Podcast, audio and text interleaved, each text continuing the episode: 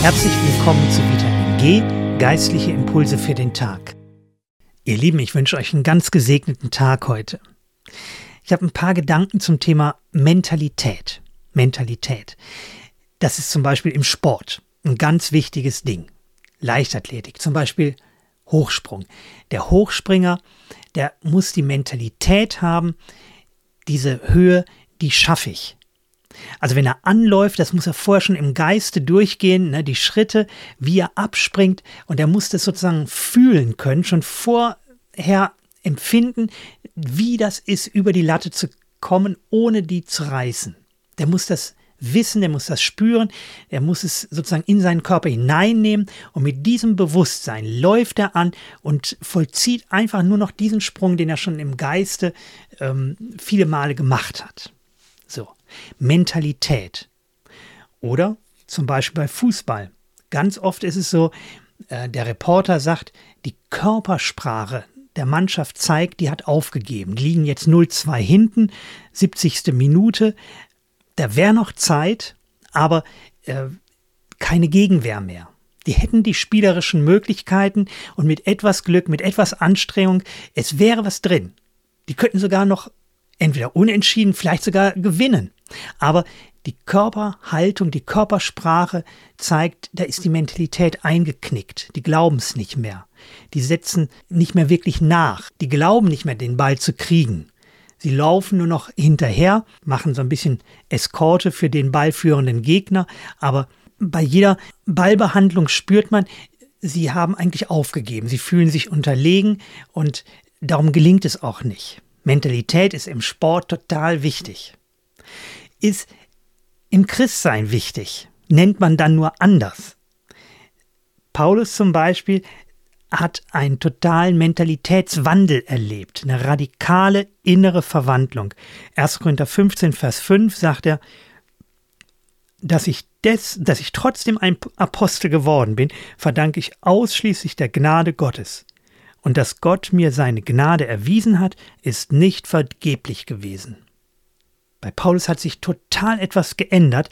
Er sagt nämlich im Satz vorher, ich habe es am wenigsten von allen Menschen verdient. Ich bin der schlimmste Sünder, weil ich sogar Christus verspottet habe und die Gemeinde verfolgt habe. Ich habe sogar gegen Gott gearbeitet. Ich habe es am allerletzten verdient. Und selbst mir, der ich es in gar keiner Weise verdient habe, ist die Gnade Gottes zuteil geworden. Erstens hat Gott mir meine Schuld vergeben und zweitens, er hat mir einen riesigen Auftrag, einen riesigen Vertrauensvorschuss gegeben einen Auftrag, die Gemeinde zu gründen, voranzubringen, das Wort Gottes zu schreiben. Wir lesen es ja heute noch. Erst Korinther ist ein Beispiel dafür. Dass ich Apostel bin, spricht nichts von verdient, sondern spricht von der Gnade Gottes. Und in dieser Gnade, das ist das Lebensmedium, in dem er jetzt lebt. Er will von nichts anderem mehr wissen. Das ist jetzt so, wie ich lebe.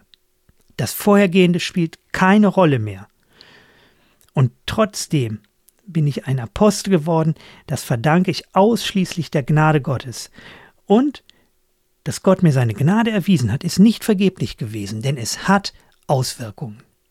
Ich lebe nicht mehr in der Mentalität eines Sünders, sondern ich lebe in der Mentalität eines Begnadigten. Vielleicht kennt ihr dieses Bild, das äh, wird manchmal so angewandt, äh, um Christen zu zeigen, wie sie so leben sollen, anzuspornen. Ne? Und das Bild ist ähm, von zwei großen Hunden. Es gibt in dir einen großen schwarzen Hund, das ist deine alte sündige Natur und die will dich zu sündigen Sachen bewegen. Und in dir ist auch ein großer weißer Hund, ne? das ist die neue Schöpfung Gottes. So, und je nachdem, welchen Hund du fütterst, also wie du mit deinen Taten ähm, eine der beiden Seiten ähm, vorziehst, wenn du den schwarzen Hund fütterst, wird der groß und immer größer, bestimmt immer mehr von deinem Leben und damit ähm, irgendwann wird der, wird der äh, weiße Hund sozusagen totgebissen und äh, das wird ganz schlimm sein. So ein Kampf auf Leben und Tod zwischen diesen beiden inneren Kräften. das ist ein äh, sehr ausschlaggebendes Bild und das, das kann sehr überzeugend sein, sehr anspornend und es hat ja auch äh, wirklich so eine bildliche Kraft. Die Frage ist nur, ist es eigentlich biblisch, dass in uns zwei gleich große Kräfte äh, herrschen? Was Paulus hier sagt ist, vorher war ich 100% auf dem Holzweg, auf Satans Weg, als Satans Werkzeug unterwegs und da war nichts von Gott zu spüren. Ich habe wirklich, das ist vollkommen Mist gewesen, was ich gelebt habe. Und jetzt lebe ich 100% nach Gottes Maßstab. Das heißt nicht, ich lebe sündlos, aber es heißt, ich lebe in der Mentalität, ein neuer Mensch zu sein. Wenn die Sünde kommt, dann kommt sie nicht an mich heran als an einen Schwachen, als einen, der zur Sünde gehört und der eigentlich schon gefallen ist und für den es normal ist, auch wieder zu fallen. Nein, es ist nicht normal. Ich habe ein neues Leben. Durch Christus bin ich neu geworden. Ich lebe nicht mehr in diesem alten Herrschaftsbereich. Kolosser 1, Vers 13. Er hat uns aus der Gewalt der Finsternis befreit und hat uns in das Reich versetzt, in dem sein geliebter Sohn regiert. Wir leben nicht mehr unter der Herrschaft der Sünde, wir leben nicht mehr im Herrschaftsbereich Satans. Wir können, aber wir müssen nicht. Unsere Identität, das wäre jetzt ein eher christliches Wort, im Sport eben, die Mentalität ist, ich bin auf der Seite des Siegers. Ich gehöre nicht mehr zu der alten Welt. Und wenn jetzt eine Versuchung an mich rantritt, sei es eine Versuchung in fleischlicher Natur ähm, oder sei es eine Versuchung einfach im Sinne von Entmutigung. Lass es doch sein, gib doch auf. Diese Stimmen, ja, bei Licht besehen wissen wir, das gehört nicht zum Heiligen Geist. Solche Einflüsterungen der Entmutigung, der Entwürdigung, der Entrechtung und am Ende die Gewissheit, dass es schlimm ist und Gott mir das nicht vergeben kann und alles vorbei ist und es, ich am besten aufgebe. Das ist immer die Stimme des Versuchers, niemals die Stimme des Heiligen Geistes. Es ist Lüge. Denn der Satan kann uns unsere neue Identität nicht rauben. Aber er kann uns belügen, dass wir es selber glauben. Und das ist so wie der Spitzensportler, vielleicht der Weltranglisten Erste im Hochsprung, der jetzt auch die Goldmedaille bei den Olympischen Spielen gewinnen könnte und alle rechnen damit. Und dann kommen diese Zweifel, wodurch auch immer das ausgelöst wurde. Auf einmal ist er nicht mehr im Flow. Auf einmal äh, kann er das nicht mehr glauben, dass er die Höhe wirklich schafft. Auf einmal äh, hat er das Selbstvertrauen verloren. Man spricht dann irgendwie von Formtief, Mentalitätsprobleme, was auch immer. Und etwas Vergleichbares gibt es auch bei Christen. Bei den Christen, die irgendwie glauben, ja, ich bin zwar errettet, aber sonst ist mein Leben wie das von jedem anderen Menschen, der ohne Jesus lebt. Ich, ich, ich lebe, ich lebe eigentlich gleich, nur dass ich am Ende äh, ja, in den Himmel komme. Mich unterscheidet eigentlich nichts. Und wer das glaubt, der wird sich auch so verhalten. Und das ist ein Riesenproblem, weil äh, diese Menschen haben, diese Christen haben vergessen, was unsere wirkliche Bestimmung ist. Was ist unsere Haupt- und größte Bestimmung? In Jesus Christus. Die höchste Errungenschaft ist das Versöhnungswerk Jesu am Kreuz, das uns aus Sündern Heilige macht. Wir sind nicht mehr Sünder, sondern wir sind Heilige. Wir sind neu gemacht, eine neue Schöpfung. Und wenn wir sündigen, dann beschmutzen wir unser neues Leben, das ist wahr, und das wird Jesus auch wegwischen, wenn wir ihn um Vergebung bitten. Aber wir werden dadurch nicht wieder zu Sündern. Sünder sind die, die ohne Jesus durch die Welt gehen und auf die ewige Verdammnis zu. Das sind wir nicht. Wir sind Heilige. Und durch diese innere Verwandlung bei der Bekehrung werden wir zu Heiligen.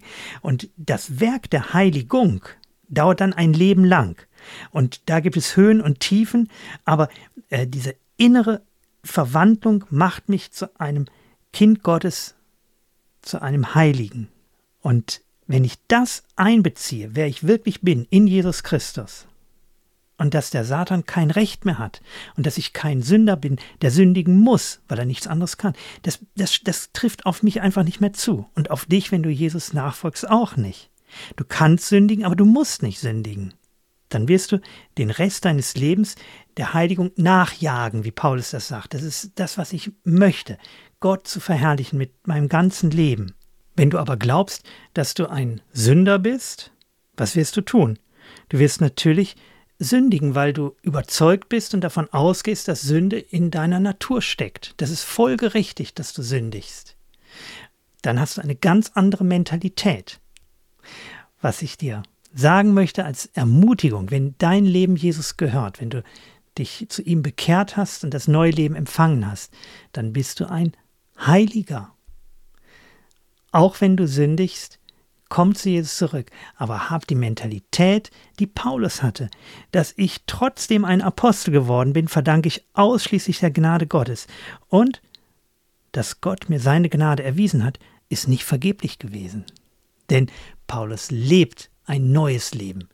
Und das lebe du auch mit der Kraft des Heiligen Geistes. Streck dich danach aus. Gott segne dich. Ich möchte beten. Ich danke dir, Vater, dass ich erlöst sein darf erlöst durch deinen Tod auf Golgatha. Und dass meine Identität und mein Leben nicht darauf ruhen, was ich tue, sondern was du getan hast. Nicht darauf, dass ich gut bin, sondern dass du gut bist. Nicht dadurch werde ich erlöst, dass ich rein bin, sondern dass du mich rein gemacht hast. Und das ist mein neues Leben, meine neue Identität. Und sie wurzelt nicht in meinem sündigen alten Leben, sondern sie wurzelt in deiner Gnade. Dein Name sei gepriesen. Amen.